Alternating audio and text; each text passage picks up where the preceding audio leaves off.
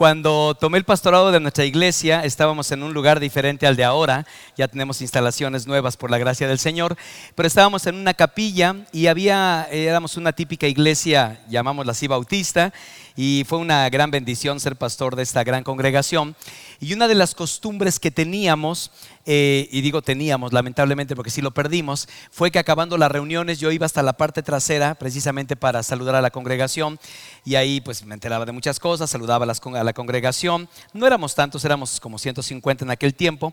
Entonces era una bendición muy grande. Yo estaba muy cerca de la iglesia, con el paso del tiempo empezó a crecer y bueno, ya es muy difícil ahora que me pueda parar ahí en la salida para saludar a las personas. Entonces he perdido, por lo menos en esa parte, ese contacto, pero la verdad es que es una bendición muy grande y eso, eso me hizo pensar estaba recordando en esta mañana de un predicador que fue invitado así como su servidor a compartir en una iglesia y también tenían la costumbre de que acabando, tanto el pastor como el predicador invitado estaban en la puerta despidiendo a la congregación, cosa que algunos hermanos me piden que haga en algunas congregaciones. Bueno, pues resulta que este predicador fue invitado y al estar ahí le dice el pastor, pase por favor, entonces ya pasa, están ahí en la salida y empieza a pasar la gente a saludar.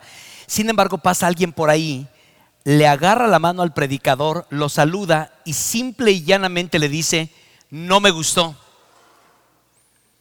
Y el predicador pues nunca había recibido un comentario así, ¿no? Entonces, la verdad es que pues uno que hace el manual del ministro, o sea, cómo, cómo en el seminario no te enseñan, ¿no? Ahí cómo reaccionar, lo golpeas, oras por él, alguna cosa.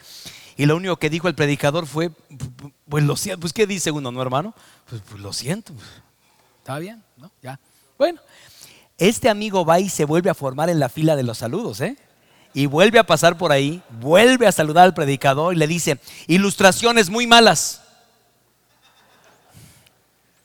Hermano, disculpe, ya, pues perdón, hermano, este, me voy a preparar mejor. Qué, qué, pena, ¿no? Bueno, y va otra vez y se vuelve a formar el tipo este, ¿no?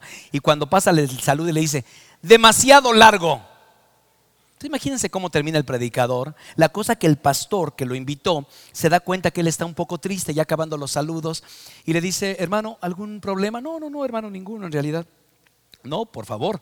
Usted bajó del púlpito muy contento y ahorita lo neto como contrariado así.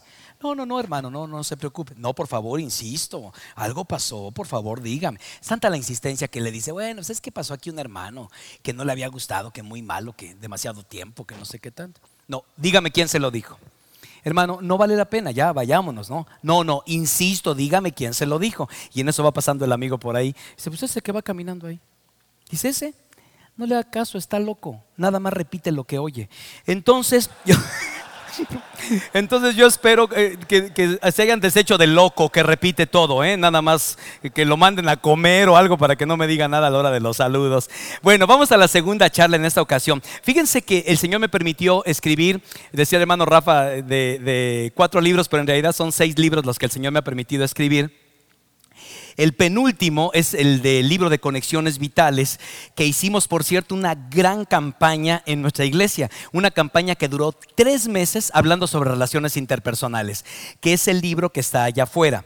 Ese libro habla de la relación con Dios, habla de la relación en la pareja, habla de relación con los padres, con los hijos, los hijos con los padres. Otro capítulo dedico a la relación entre los hermanos consanguíneos, que fue muy interesante este capítulo, cómo, cómo llevarse bien con hermanos consanguíneos. Otra, relaciones futuras, ¿no? ¿Cuántos solteros hay acá? A ver, levanten la mano los felices solteros. O déjenlo en solteros, aunque no estén felices. Muy bien. Bueno, hay un capítulo, capítulo 9, que así de veras, tienen que leer, tienen que leer, porque yo explico ahí con quién no debes casarte. ¿Con quién no debes casarte? O sea, no, te digo con quién sí, nada más con quién no. Entonces te doy algunos criterios ahí. Te estás metiendo en problemas, estás comprando, comprando un problema muy serio. Entonces capítulo 9 habla acerca de ello. Luego también hablo de las relaciones en la iglesia, cómo llevarnos bien relaciones como iglesia. Luego otro capítulo habla sobre cómo reparar relaciones rotas y el último capítulo tiene que ver con sabiduría para tener relaciones eficaces. Ahora, si ustedes son conscientes de ello, todo en esta vida son relaciones. ¿Ya se dieron cuenta de esto? Desde que naces hasta que te mueres. Todo es relaciones. Si alguna persona viene conmigo y me dice, pastor, mi único problema son las relaciones, tienes un grave problema. Todo es relaciones. ¿Quién trabaja por cuenta propia? A ver, ¿quién tiene su propio negocio? De lo que sea. Ok. Eso quiere decir que ustedes no le hablan a nadie, ¿o sí? O sea, están ahí solitos como locos, no sé qué haciendo. ¿Sí tienen clientes? ¿Proveedores? Entonces, aunque trabajen por cuenta propia, sí se relacionan. ¿Es correcto, hermano? Ok, que nos quede claro. Todos son relaciones en esta vida. Desde que naces hasta que te mueres. Es más, como pastor he estado muy cerca de personas que van a morir. Me han tocado dos, dos que han fallecido cuando yo he estado ahí. Y saben que cuando están muy cerca de la muerte, nadie me ha dicho, pastor, acérqueme mis diplomas, por favor. Acérqueme mis trofeos de boliche. Nadie me ha dicho eso. Mi chequera, pastor, lamentablemente tampoco me han dicho eso. ¿Saben qué me dicen? ¿Podría hablar con mi hermano? Tiene seis meses que no lo veo. Podría hablar con mi abuelita, podría hablar, sí, todo, todo se resume a relaciones. Entonces, por eso este libro habla sobre relaciones, cómo podemos mejorar nuestras relaciones interpersonales. Y hoy quiero compartirle con ustedes, van a ser dos capítulos, uno que tiene que ver cuál es el papel del varón en el hogar y en la familia. De eso voy a hablar el día de hoy, cómo podemos relacionarnos adecuadamente en nuestro papel como varones. Y está basado en un versículo de la Biblia, voy a usar la versión 60 Reina Valera, que es, es este, este pasaje lo representa maravillosamente bien. Quiero que lo lean conmigo y vean lo interesante de este desafío del apóstol Pablo, ¿no? Dice, velad, 1 Corintios 16, 13, velad estad firmes en la fe. Hasta ahí vamos bien, ¿no? La siguiente frase, hasta la pongo con negritas porque, a ver, ¿por qué tuvo que escribir esto? ¿Portados qué? Varonilmente. Y luego dice, esforzados. O sea, pórtate como hombre, ¿no? A ver, posibilidades. ¿Por qué tuvo que decirlo? Pórtate como hombre. Piensen por un momento porque por algo escribió Pablo eso, ¿no? O sea, habían varias posibilidades. Yo escribí algunas posibilidades. No es exhaustivo, pero creo que algunas posibilidades. Número uno, porque estaban volviéndose afeminados. Puede ser. No lo sé. Segundo, estaban comportándose como bebés, como como hombre, pues no eres hombre, ¿no? Puede ser, a lo mejor, que se estaban comportando como niños sin madurez. A lo mejor estaban siendo cobardes en la obra de Dios, ¿no? A lo mejor, pues ustedes saben que los primeros cristianos batallaron muchísimo para ser incluidos en el mundo, ¿no? Todos lo veían como una fe rara y extraña. Entonces, compórtense como hombres, compartan el Evangelio abiertamente. También pudo haber dicho, sean valientes. Todas estas recomendaciones hacen claramente pertinentes a una sociedad muy perpleja y confundida. Ahora, ¿Creen ustedes que ese pasaje tiene dos mil años, ¿eh? ese pasaje? ¿Creen que sea pertinente para que hoy se le diga a los varones lo mismo? ¿Verdad que sí? Hoy, hoy la gente está confundida, de verdad. De hecho, el libro Conexiones Vitales, que es como una defensa de la familia, les abro mi corazón, ha producido dos cosas que yo no esperaba. Número uno, se ha usado como un el instrumento para defender a la familia. La verdad es que no era mi intención, vamos a defender a la familia, pero es un, es un elemento que defiende a la familia. Y segundo, se convirtió en un aspecto evangelístico, porque ¿saben qué hacen las, qué hacen las iglesias? Yo les comparto a los pastores, por cierto, soy pastores aquí, yo les comparto todo lo que implica la serie. Hay una serie, hay una tarjeta donde se descargan los sermones, el power, todo, todo. No tienen que hacer nada, nada más aquí como lo hicimos nosotros. Y eh, grabé 12 mensajes para grupos pequeños. Si no tienes grupos pequeños, puedes abrirlos y si los tienes, puedes utilizarlo. Y como es el tema de familia, ¿qué creen que hizo la iglesia? Pues invitó a sus amigos. Oye, vecina, tú que tienes, ven, vamos a hablar sobre los esposos, ven, vamos a hablar sobre los hijos, ven, vamos a hablar sobre esto, oye, vamos a hablar sobre las, etcétera, etcétera. Y trajo un crecimiento, hasta eso, un crecimiento numérico a la iglesia. No era la intención, pero así funcionó para la gloria del Señor, además del crecimiento en las familias. Ahora, la gran pregunta que hay que responder en esta conferencia es cuando, cuando un hombre se convierte en hombre. ¿No? Cuando un hombre se convierte en hombre. Es más, a mí me encantaría que fuéramos a la Biblia para buscar si hay una edad en la Biblia donde ya un hombre es catalogado como hombre, no por sexualidad, sino por su responsabilidad. ¿Habrá algún pasaje en la Biblia que nos habla acerca de la edad? Porque aquí, para ser mayor de edad en México, ¿cuántos años? A los 18 años supone que ya eres mayor de edad, ¿no? En los Estados Unidos a los 21 años ya eres mayor de edad. Entonces, la Biblia dirá algo acerca de ello. Por ejemplo, pensemos en el ejemplo de Jesús. Dice que cuando le vieron se sorprendieron y le dijo su madre, hijo, ¿por qué nos has hecho? ¿Se acuerdan cuando se quedó en la iglesia, en, la sinagoga, discutiendo con los maestros de la ley y los papás? ¿Dónde anda el chamaco, verdad? Dice, ¿por qué nos has hecho esto? He aquí tu padre y yo te hemos buscado con angustia. Entonces él les dijo, ¿por qué me buscaban? ¿No sabían que en los negocios de mi padre me es necesario estar? Luego hay otro pasaje maravilloso, yo lo uso en las presentaciones de bebés, Lucas 2.52. Y Jesús crecía en sabiduría, en estatura y en gracia para con Dios y para con los hombres. Vean las cuatro dimensiones de crecimiento de cualquier ser humano. Si ustedes tienen hijos, ustedes tienen que desarrollarlos en estos cuatro. Ahí está. Si quieres que, tus hijos crezcan como Jesús, tienes que ayudarlos a, que crezcan. Primeramente, crecimiento físico. Dice ahí que crecía que, perdón, en, en relación, en conocimiento, en sabiduría. Luego, en estatura, crecimiento físico, luego en gracia para con Dios, su relación espiritual, y luego en gracia para con los hombres, sus relaciones interpersonales. Jesús crecía en estatura, seguía madurando, pensamiento sabio, en estatura, físico, comunión con Dios, gracia y su relación con los demás. ¿Sabían ustedes que en la comunidad judía, alrededor de los 13 años, se hace una ceremonia? ¿Se acuerdan cómo se llama? Bar mitzvah ¿Saben qué significa esto en hebreo? Hijo de la ley. Hijo de la ley. Bar mitzvah. Hijo de la ley a los 13 años. Pero quiero que vayamos a ver varios pasajes del Antiguo Testamento para ver en el Antiguo Testamento cuando un muchacho ya era reconocido como hombre. Esto va a ser muy importante ¿eh? y denme oportunidad rápidamente de compartirlo. ¿Cuándo era reconocido como hombre? Éxodo 30, 14. Lo leo. Todos los censados mayores de 20 años deberán entregar esta ofrenda al Señor. ¿Qué edad ven ahí? 20 años. Levítico 27.3. Por los varones de 20 a 70 años se pagarán 60, se pagarán 50 monedas de plata según la tasación oficial del santuario. Levítico 1.3. Tú y Aarón reclutarán por escuadrones a todos los varones israelitas mayores de 20 años que sean aptos para el servicio militar. Números 14, 29. Los cadáveres de todos ustedes quedarán tirados en el desierto. Ninguno de los censados mayores de 20 años, que todos los mayores que, de 20 años que, que murmuraron contra mí.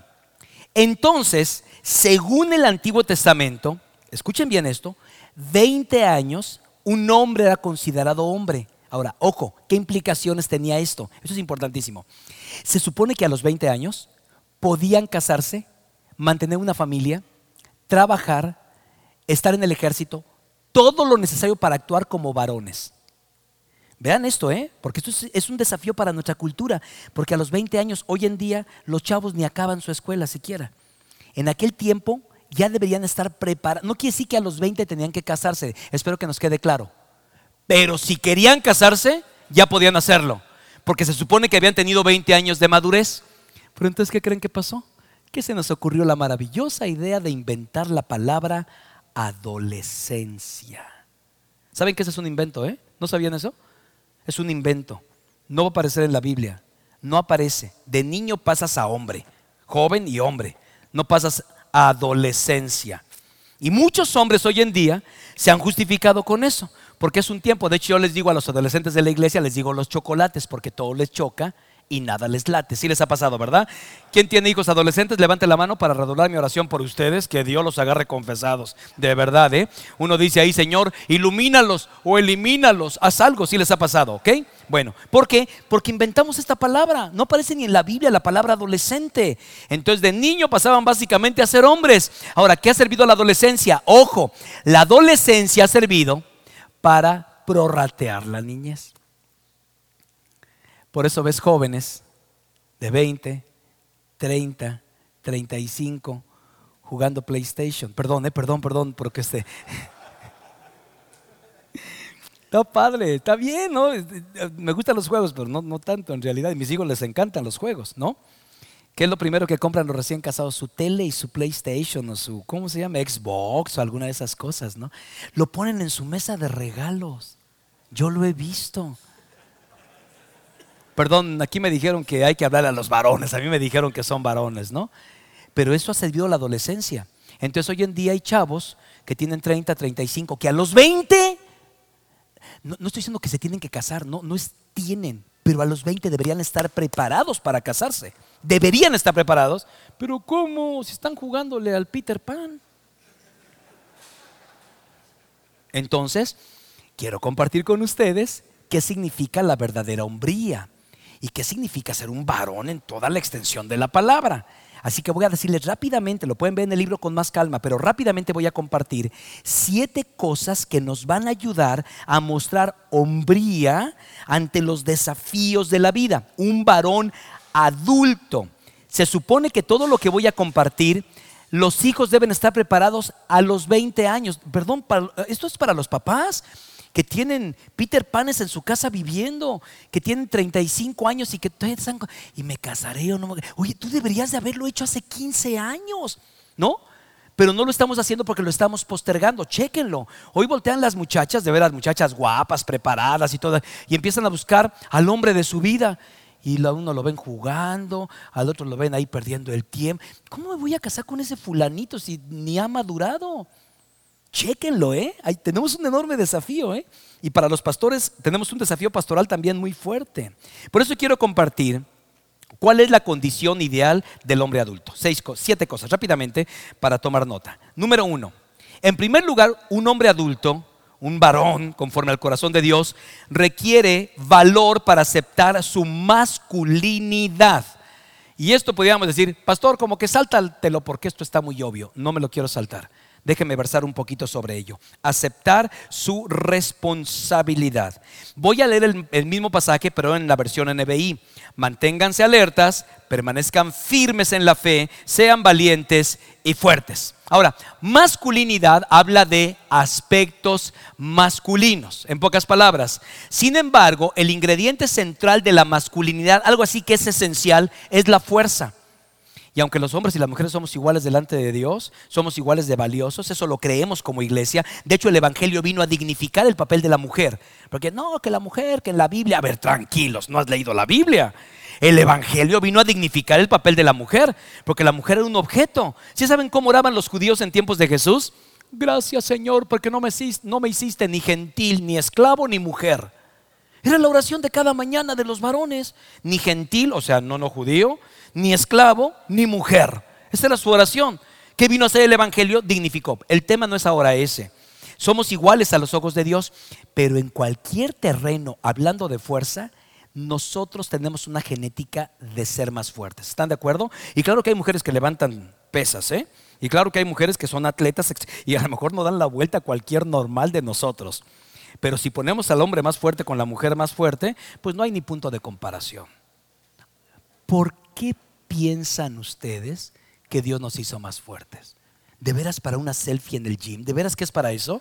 Para que enseñes así, bíceps, papá, aquí te puedes dormir, no, me, no me vayas a hacer así que te lastiman los dedos, cosas así, ¿no? Y, y, algunos piensan que de eso se trata y están completamente equivocados. Es más, si los hombres no desarrollan una conciencia de su fuerza, por eso cuando estamos mm, adolescentes empezamos a vernos en el espejo y ahí empezamos a hacer así, que el abdomen como lavadero y todo aquello. Esto es parte de nuestra masculinidad. No hay nada malo de, de en ello. Es el complemento perfecto para la masculinidad, ¿verdad? Dios nos hizo así intencionalmente fuertes. ¿Para qué creen? De veras que todo el desafío, y qué bendición que seamos varones, yo estoy feliz de ser varón, ¿tú también? Eh, qué, bendición. ¿Tú crees que deberá ser para eso? Para escalar montañas, para convertirnos en, la iglesia. Tenemos varios Ironman ¿eh? que se dedican a unas carreras que yo digo, de verdad no tienen nada que hacer. De hecho, yo empecé a correr y lo explico en mi libro gracias a la experiencia de un Ironman en la iglesia, ¿no? De cómo él vivió su primera experiencia. Ustedes saben que nadan cuatro kilómetros en mar abierto, luego 180 kilómetros en bicicleta y de postre un maratón de 42 kilómetros. ¿De no tiene nada que hacer? ¿No? ¿No? Entonces un hermano de la iglesia es un, un, Ironman, ¿no? Y me platicó toda su experiencia, no se las voy a contar, pero de ahí yo al otro día me paré a correr. Dije, por lo menos no voy a ser un Ironman, pero voy a empezar a correr con la ayuda del Señor. ¿Por qué? Porque para eso Dios nos hizo, nos dio esa capacidad, pero ¿para qué? Ojo, vosotros maridos, vivan con las mujeres sabiamente, dando honor a la mujer como a vaso más frágil. Ahora, quedémonos con esto. Vaso más frágil. ¿Qué significa esto? Hay una implicación brutal, ¿eh? Esto significa que la mujer es más, más, más frágil. Pero hay una implicación para ti y para mí que también somos frágiles, nada más que ellas más. no, no dice, ustedes son Superman y ellas son como vasos. No, no, no. Los dos son vasos frágiles. Este mismo Iron Man, después de que corrió una carrera, nada más un, maratón, nos invitó a su casa a comer. Y yo veía cómo con el paso de la tarde se iba descomponiendo y descomponiendo. De repente iba y venía, iba y venía. Y de repente, Pepe, ¿a dónde estás yendo? Al baño, tengo una diarrea. Cañón, sí, me deshidraté, estoy muy mal. La última vez, ya habíamos acabado de comer, salió del baño, se veía verde, le dijo, Pepe, al hospital, ya, pero ya, no se juega. Paró y le pusieron un suero y todo, ya finalmente ya se recuperó. Un Iron Man ¿Qué significa? Bueno, hasta una picadura de mosco o de araña violinista te puede fastidiar la existencia. Entonces no quiere decir que seas Superman, no de ninguna manera. Sencillamente Dios te ha dado una capacidad, por ejemplo, iniciar una familia, se requiere hombría. Criar hijos en un mundo como el de hoy se requiere hombría. Iniciar un nuevo negocio se requiere hombría. De eso se trata. Iniciar a tus hijos en la vida adulta. Es más, tienes que ayudarles a asumir su responsabilidad su masculinidad. De eso se trata. Si vas a ser un hombre conforme al corazón de Dios y eres un varón adulto de 20 años, entonces Dios te considera hombre. Nada de que, ah, pues apenas es un muchachito de... No. Por eso fui a la Biblia para ver pues, la Biblia que dice acerca de los hombres. Si puso ahí 20 años, pudo haber puesto, puesto 35, pudo haber puesto 40. ¿Por qué razón pondría 20?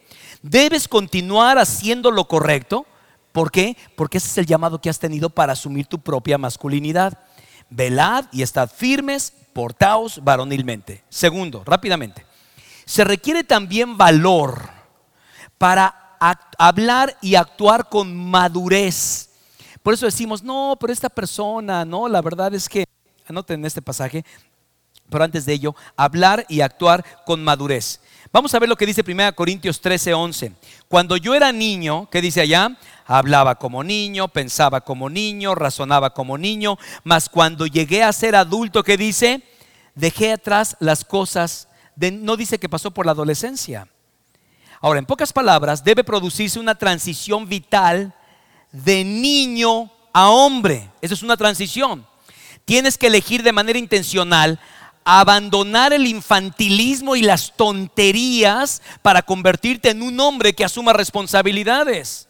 Aferrarse a la infancia mientras se avanza la adultez es como tratar de correr en dos direcciones. Y eso le pasa a los hijos, ¿no? De repente me decía, ¿me puedes comprar un videojuego? ¿Sí? ¿Me prestas las llaves del carro? A ver, no entiendo. ¿Eres niño o eres adulto? Porque si eres niño, pues sí te compro tu videojuego. Pero ¿cómo que quiere las llaves del carro? Llaves de carro, asumes una responsabilidad. ¿Qué están haciendo ellos? Corriendo en direcciones opuestas. Quieren los privilegios de la vida adulta, pero seguir siendo niños. Fíjense, por eso, pues algunos inventaron la adolescencia. Y dijeron, ya con esto nos las libramos. Y bueno, hay muchísimos libros y muchas enseñanzas acerca de la adolescencia, pero no tenía que ver nada con el síndrome, básicamente con el síndrome de Peter Pan. Es una expresión moderna para describir a hombres que se niegan a crecer.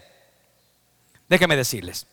Como los años adolescentes suelen desperdiciarse, porque es eso, la adolescencia, en lugar de que el papá esté siendo intencional para llevarlo a la madurez, le dé el tiempo necesario. No, pues que madure en su tiempo. Y es una pérdida de tiempo. Cuando voltea, no, pues ni empezó en empresa, ni terminó la carrera y se convirtió en nini. Pues los ninis es el resultado de eso, por favor. Dejamos que ellos no se vayan a traumar, ¿verdad? Si les empezamos a dejar algunas responsabilidades. De manera que se aventuran al futuro, se abocan al entretenimiento y viven para el fin de semana. Eso es un hombre inmaduro. En lugar de ser hombres responsables y de palabra, no asumen compromisos. Perdone, parece que estoy describiendo a los millennials y a los Y. ¿eh? Sin lugar, los he estudiado muchísimo. Pero hoy en día los millennials, estaba yo leyendo en el financiero, los millennials van a ser la generación más pobre cuando sean viejos. Eso no lo digo yo, ¿eh? lo dicen los financieros. No ven para el futuro, no hacen carrera, están saltando de un lugar para otro. Hay tanto ofrecimiento de trabajo que si no me dan lo que yo quiero, yo me largo y me voy de aquí. No saben a lo que están apostando, pero ¿de dónde viene de eso? No solamente viene de la situación millennial, viene que no asumieron sus responsabilidades. En vez de destacarse y liderar como las generaciones anteriores, observan a las mujeres de edad tomar los puestos que supuestamente les corresponden a ellos. En lo que yo me echo el último de PlayStation, ¿no? En lugar de iniciar conversaciones serias como hombres sabios, holgazanean todo el tiempo. Están hablando de cosas sin sentido. Su identidad está absorta en agradarse a sí mismo y perder el tiempo. No para mejorar la sociedad, mucho menos capacitar a la siguiente generación. Ahora, esto mismo lo trasladan a sus familias y se convierte en un gravísimo problema. A veces un hombre de 30, de 40 años no abandona el videojuego y tiene una esposa insatisfecha. ¿Por qué? Pues porque el niño está jugando. O sea, quiero que piensen todas las implicaciones. Por eso es tan importante este capítulo, porque nos lleva sobre la verdadera hombría, que es ser un hombre en realidad, o un padre que no se compromete con los hijos. No sabes que tú hablas con la hija porque trae una bronca ahí que no sé con nadie. ¿Por qué? Pues en lo que yo veo la tele o veo una película o la última serie de Netflix. Son demasiados los hombres que desean las libertades, las recompensas y los privilegios de la vida adulta, pero con las responsabilidades del niño. Desean intimidad con sus esposas, pero no las aman como Cristo amó a la iglesia. Quieren que sus hijos los respeten, pero no los disciplinan desean ascender en su empleo, pero no trabajan con honor e, e integridad.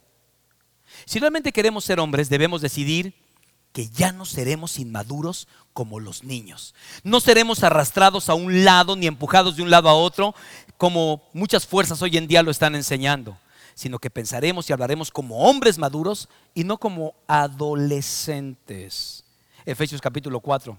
Así que ya no seamos ni, seremos niños zarandeados por las olas, llevados de aquí para allá por todo viento de enseñanza y por la astucia y artificios de quienes emplean artimañas engañosas. Más bien al vivir la verdad en amor, creceremos hasta ser en todo como aquel que es la cabeza, es decir, Cristo. Tercero, tiene que ver con el segundo punto de la sesión pasada.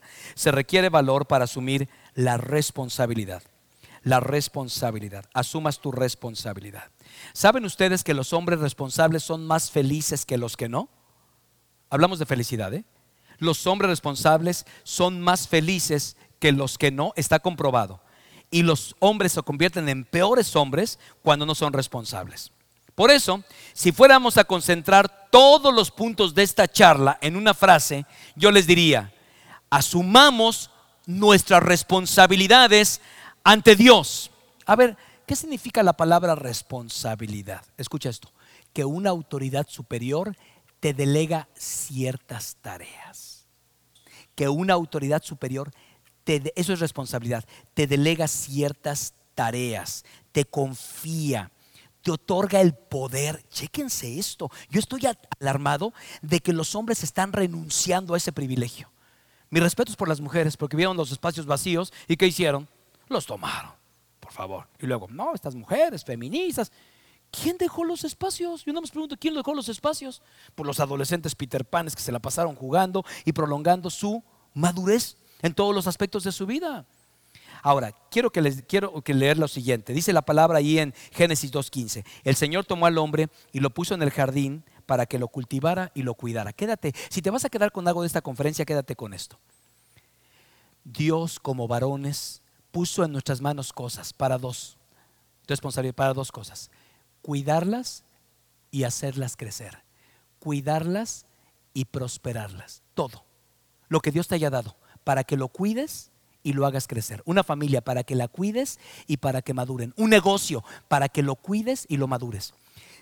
¿Ahora entiendes por qué te hizo más fuerte? ¿Por qué te dio ese arrojo?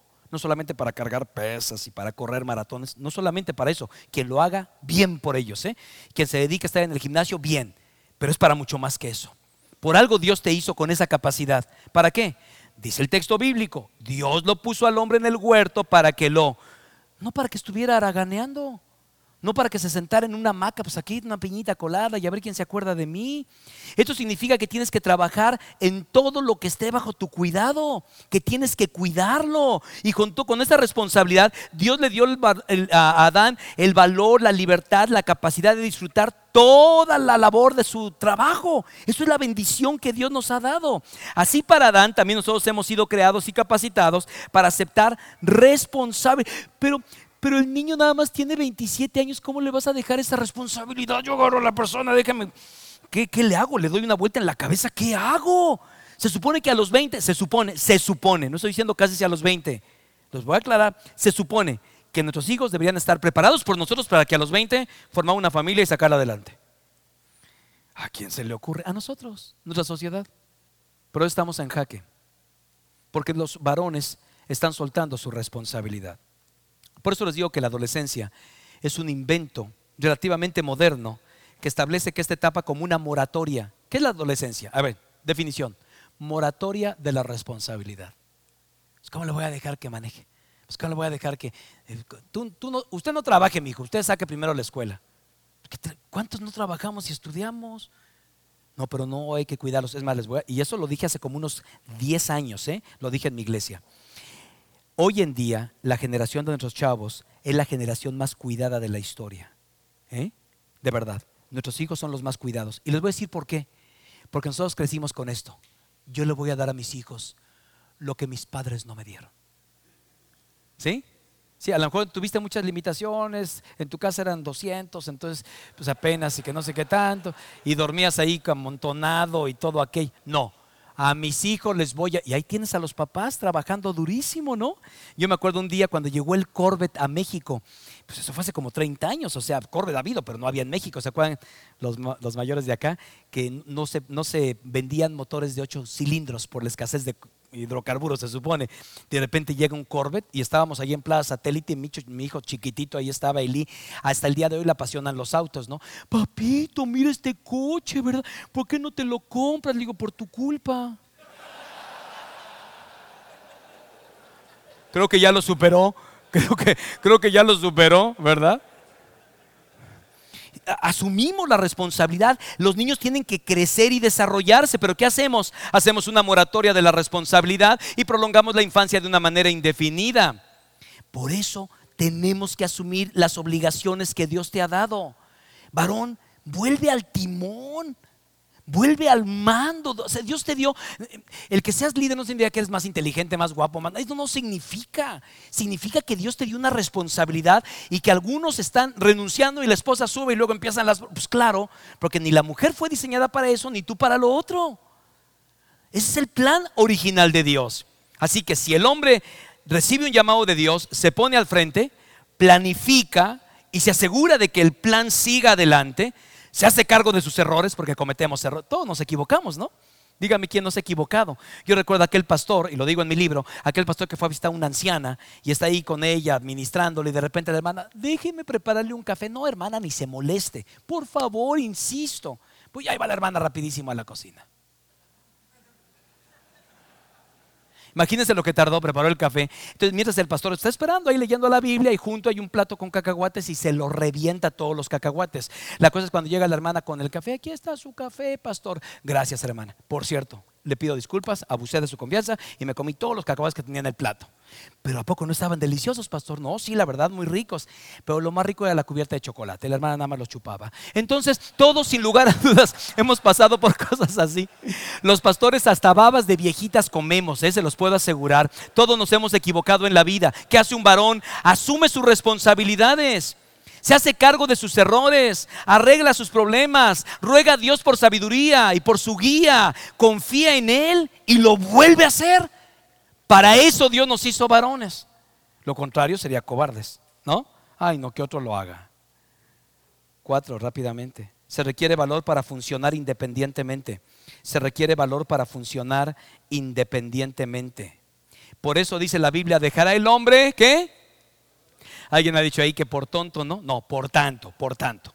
Por tanto, el hombre dejará a su padre y a su madre y se unirá a su mujer y los dos serán un solo ser.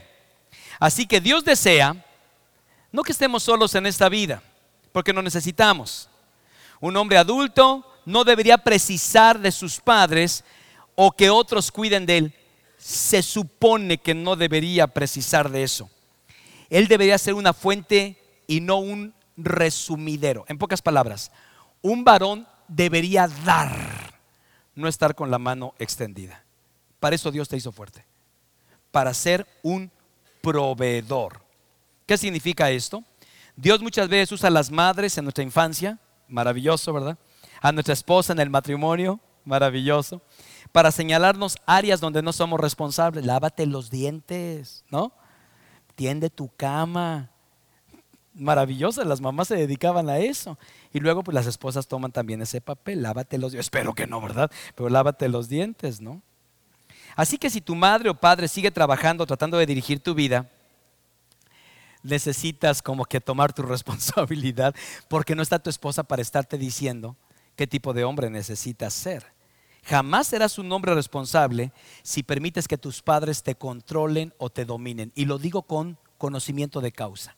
Tengo amigos maduros, 50 años, que siguen tomando decisiones basados en sus padres. Basados en sus padres. Porque su padre estudió, más bien, el hijo estudió una carrera que nunca le gustó al papá, nunca le gustó. Entonces el papá está todo, imagínate todos los días casado, ¿no? Pero yo te dije que estudiaras esto, pero tú querías estudiar aquello. Que nunca están de acuerdo con la mujer que te casaste, dónde vives, la carrera, el trabajo. Qué infeliz es una persona, un varón, que no asume su responsabilidad y que le diga al papá, ¿sabes qué? Eres harina de otro costal. Te respeto, te amo con todo mi corazón, pero yo voy a asumir mi propia responsabilidad como tú en su momento asumiste tu propia responsabilidad. Los hombres responsables son como Cristo. A ver, piensen por favor. Jesús permitió que su familia se metiera en su ministerio. Es más, yo tengo por ahí, no, sé si está parte de esta historia en el libro, pero habla acerca de la familia disfuncional de Jesús. Jesús tuvo una familia disfuncional, ¿eh? se los aseguro, tuvo una familia disfuncional. De hecho, si van a la Biblia, se avergonzaban de Jesús. Nada de que, ay, sí, nuestro hijo, el Mesías. Nada de eso, se avergonzaban de él. Así como que decían, le está pegando el sol. Eh, yo me imagino las conversaciones allí en la casa. Mamá, hubieras escuchado lo que dijo, te hubiera avergonzado este tipo. Está loco, se siente. Nadie creía en él. ¿Qué hizo Jesús? Ojo, ¿qué hizo Jesús? Les dio su espacio, no permitió que ellos invadieran su ministerio, ¿no? Tampoco los estuvo recriminando. Yo soy el Mesías y se me cuadran, tampoco. Pero al final, ¿quiénes están al frente de la primera iglesia cristiana del planeta, la familia, la hermana y los, perdón, la madre y los hermanos de Jesús. ¿Sí captamos? Entonces hay personas que siguen todavía codependientes de sus propios padres. Y si eres un varón y ya tienes más de 20 años, tendrías que empezar a asumir tu propia responsabilidad. Siguiente, se requiere valor para guiar a una familia con fidelidad. Se requiere valor para guiar a una familia con fidelidad. Esta es tu responsabilidad. Fíjense, no todos los hombres son llamados a casarse y tener hijos. Eso me queda claro. Hay algunos que tienen el don de la incontinencia, la capacidad de poder retenerse a sí mismos, ¿verdad? El apóstol Pablo, por ejemplo, no sabemos si el apóstol Pablo era soltero, la verdad es que no sabemos, o era viudo, no sabemos qué era, pero él no estaba casado, porque él decía, quisiera que todos los hombres fueran como yo, pero a causa de las eh, del, pecado, pues mejor cásense, porque es mejor casarse que estarse quemando. Así que encontramos ahí, cada uno tiene su propio don. Sin embargo, como adulto, Pablo era lo suficientemente maduro y competente como para casarse si hubiera querido, ese es el punto. Quizá algunos, pastor, ¿me debo de casar? No, no, no, el punto no es si te debes de casar o no. Yo creo que ese es un llamado de parte de Dios. Si alguno de ustedes tiene un llamado a dedicarse al Señor, por ejemplo, John Stott. John Stott ha sido uno de los mejores escritores teólogos del Nuevo Testamento, inglés. Yo me acuerdo que estudié todo lo de John Stott, profundo el hombre como él solo, y escribía libros como si tuviera diarrea verbal, de verdad muchísimo, impresionante. Y un día me enteré, de verdad un día me enteré, muere John Stott y nunca se casó. Y ah, pues con razón tuvo tiempo para escribir. No, no es cierto, la verdad, una persona fuera de sí, una persona muy brillante, pero de veras tuvo un llamado. Y hay, hay personas, hombres y mujeres, que Dios los llama para eso. Pero si ese no es tu caso, deberías de prepararte para asumir una responsabilidad de formar una familia y tener hijos. Si eres un varón, deberías de hacerlo. Ser hombre adulto no significa que debas casarte, pero que seas capaz de hacerlo. ¿Sí nos queda claro? No que debas, pero llegado el momento, que asumas tu responsabilidad y que lo hagas. Ahora, no hay nada de malo con esperar para casarse. No hay nada de malo. Alguno dirá, pastor, pero yo estoy estudiando y mi maestría, perfecto, maravilloso. Pero no te tardes por asuntos de inmadurez. Porque, ay, ¿qué voy a hacer? Y tengo miedo. No nos ha dado Dios espíritu de cobardía, sino de poder, amor y dominio propio. Es como empezar a entrenarte para los Juegos Olímpicos. Imagínate que dicen, quiero ser un maratonista en los Juegos Olímpicos. ¿Cuándo empiezan? Mañana, pero ahorita en la tarde. ¿Cómo que ahorita en la tarde? Tienes que empezar cuatro años antes, papá, para intentar clasificar a los Juegos Olímpicos. Entonces todos ustedes, varones solteros, deberían estarse preparando. Y no quiere decir que no jueguen, ¿no? Es que me gusta el juego, perfecto, pues, pero aparte el tiempo, redímelo y apártalo, porque tienes algo más importante todavía, formar una familia, hacer que este país pueda mejorar. Esto es tu tarea y mi tarea. Ahora, si eres soltero, ya mismo tendrás que estar aprendiendo y afirmando en tu corazón las cualidades del carácter necesario para el matrimonio y la paternidad. Y si estás casado, vívelo con diligencia. Es más, si estás criando un niño, un hijo, deberías enseñarle tanto con tus palabras como con tus hechos. Están recibiendo. Si mi papá se la pasa viendo en la tele y el video, pues se supone que eso es ser papá. Como meta, varones, a los 20 años sus hijos deberían estar suficientemente maduros para casarse si lo desearan. ¿Saben por qué? Porque van más, más fácilmente van a asumir sus responsabilidades en la vida. Se trata de esto. Mm, a lo mejor no, no, yo decido casarme hasta los 28, 29, hasta los... Perfecto, pero ya se supone que ya tienes empresa, se supone que tienes proyecto de vida, se supone que estás juntando dinero, se supone. No estás jugando. Entonces, tener mucho cuidado con eso. Cada uno tiene su llamado, pero debemos ser preparados para enfrentar las demandas como varones que tenemos. Número 6. Vienen más cosas en el libro. Se requiere valor para reconocer su responsabilidad ante otros. Eso también implica ser varones. A las mujeres eso no les cuesta trabajo. Se van a desayunar. Me decía un hermano, íbamos a desayunar y un día nos citamos tarde, como a las nueve y media, y me dice, llegamos a la hora de la uva, pastor. Le digo, ¿cómo que la hora de la uva? Pues ve, y estaba lleno de mujeres.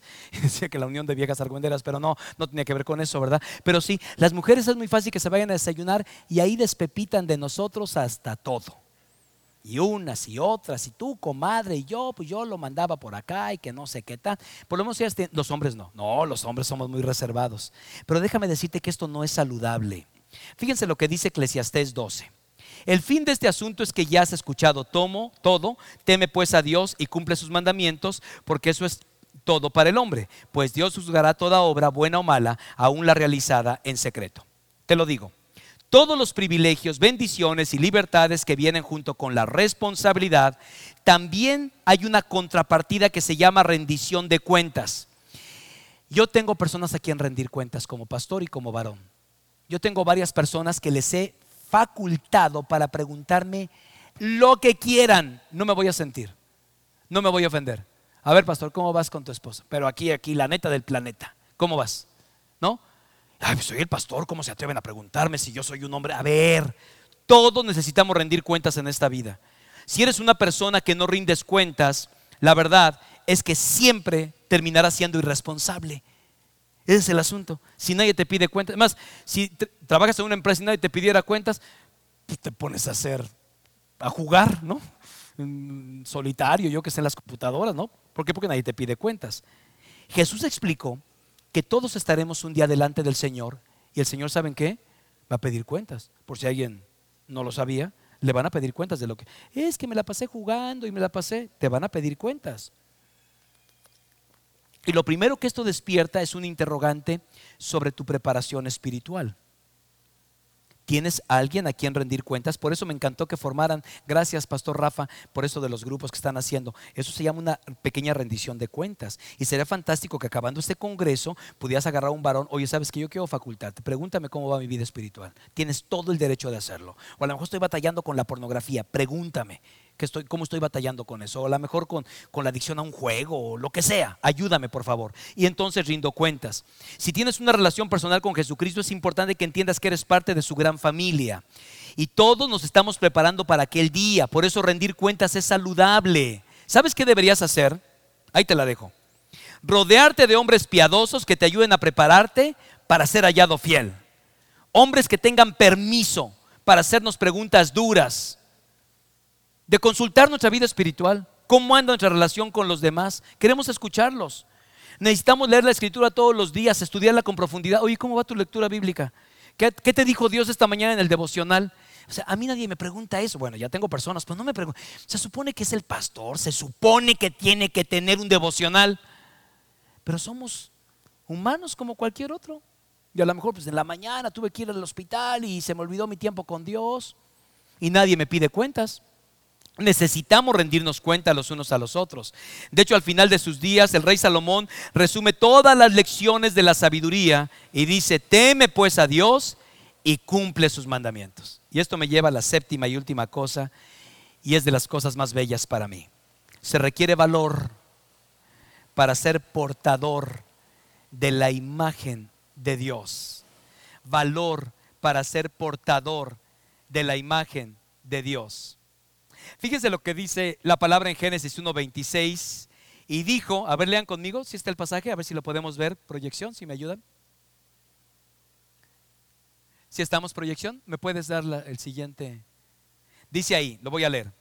Hagamos al ser humano a nuestra imagen y semejanza, que tenga dominio sobre los peces del mar, los aves del cielo, los animales domésticos, los animales salvajes, todos los, eh, todos los reptiles que se arrastran por el suelo. Quiero que lean la primera parte. Hagamos al ser humano a nuestra imagen y a nuestra semejanza. Fíjense, una vez creadas todas las cosas, las plantas, los animales, dijo, vamos a hacer al ser humano y va a llevar nuestra imagen, va a ser reflejo de nuestra gloria. ¡Wow! Porque si bien los hombres y las mujeres son claramente iguales ante los ojos de Dios, ninguno tiene más valor que el otro si hay una diferencia esencial. Y quiero que lo entiendas perfectamente bien. La palabra mujer, ¿qué significa? La Biblia dice qué significa la palabra mujer. Del varón fue tomada. Cuando te preguntan qué significa la palabra mujer, del varón fue tomada. Eso significa la palabra mujer. Es decir, fue formada de una parte de Adán para ser una ayuda complementaria. Y Dios le ha dado a las mujeres esa asombrosa capacidad de reconocer, revelar el carácter de su esposo. Nos conocen perfectamente. Así que la esposa, escuchen bien esto, refleja la gloria y la imagen de Dios al estar bajo la autoridad del varón. Es lo que entiendo en la Biblia. Él, en cambio, no debe tomar la gloria para sí, que diga, ah, es que yo soy el varón y soy el más fuerte. No, no, de ninguna manera. Su autoridad y su capacidad es para revelar y reflejar la gloria de Dios para su esposa y sus hijos. La manera como la esposa percibe a Dios y los hijos lo perciben es a través de lo que nosotros hacemos. No sé si esto sea una buena o una mala noticia. Chéquenlo. Yo he platicado con muchas personas que no pueden ver a Dios como Padre, de verdad. Y digo, a ver, ¿cuál es el problema de ver a Dios como Padre? ¿Y saben qué modelo tienen? Un padre abusivo, un padre que los abandonó, un padre que era un cabeza dura y un mediocre. Entonces, es que mi relación con, con mi padre es muy deficiente. Y ahora llega Dios y dice, yo quiero ser tu padre. No, no. Fíjense, porque nosotros se supone que reflejamos la gloria de Dios en ellos. Así que a diferencia de los animales, nosotros somos, chécate, la posesión exclusiva de Dios para llevar su gloria. No, podemos renunciar a eso. Ese es nuestro privilegio. Por eso tienes que estar agradecido después de esta conferencia de darle gracias a Dios de que eres varón. Por tanto, todas nuestras elecciones, palabras, conductas, represéntalo bien. Eres un embajador, eres la creación de Dios. Eso es abrumador pero a la vez es un gran privilegio. Por eso Pablo decía, el hombre no debe cubrirse la cabeza, ya que él es la imagen y la gloria de Dios, mientras que la mujer es la gloria del hombre. ¿Captamos? Eso no es para que, ah, ah, ¿cómo les explico? No, es para que entiendas que tienes una altísima responsabilidad. Por eso, no vas a apresurar los procesos, pero tienes que ser muy intencional con las nuevas generaciones para que maduren y sobre todo si son varones, asuman sus responsabilidades y llegar a ser como Jesús quiere que sean. Así que ser varón es un enorme privilegio. Quizá algunos están renunciando a esta responsabilidad, a este gran honor. Y creo que hoy de entrada podemos ir con Dios y orar y decirle, Señor, gracias porque soy varón. Quizá nunca se lo has dicho. O sea, como que asumes que eres hombre, naciste hombre y bueno, no, pero que hoy le puedas decir, wow, es un gran privilegio. Así que número uno, te doy gracias por haberme hecho varón. Y segundo, ayúdame a asumir esa responsabilidad. Porque no se significa que somos más inteligentes, más guapos, más fuertes, más... Eso no tiene nada que ver. Sino que Dios te dio un llamado y está pidiendo que tú respondas a Él. Inclina tu rostro por un momento. Señor y Padre, aquí vemos un enorme grupo de varones que estamos siendo desafiados en este, en este sábado para asumir nuestras responsabilidades. Y te damos gracias, Señor, por lo que tu palabra nos exhorta a hacer. Compórtense varonilmente. Lo que tiene que ver con nosotros, Señor. Queremos pedirte perdón por tanta pérdida de tiempo, por tantas discusiones, por tantos conflictos que hemos generado, al no asumir la responsabilidad y el privilegio enorme que nos has dado de ser la imagen tuya para nuestra familia y para los que nos rodean. Hoy venimos delante de ti, todos los que estamos aquí, para suplicarte que nos ayudes a asumir nuestra masculinidad con valor, con entereza, con disciplina y con un gran compromiso. Y por cierto, te damos gracias por habernos hecho varones, Señor, y por el privilegio que esto implica. Perdónanos por tantas muestras de infantilismo que hemos tenido. Perdónanos a los padres porque hemos criado varones con una adolescencia permanente y ayúdanos a corregir el camino para que podamos tener varones conforme a tu corazón. Gracias, Padre, por este gran privilegio. Oramos juntos y oramos en el nombre de Jesús. Y los que están de acuerdo conmigo dicen, amén. Que Dios les bendiga.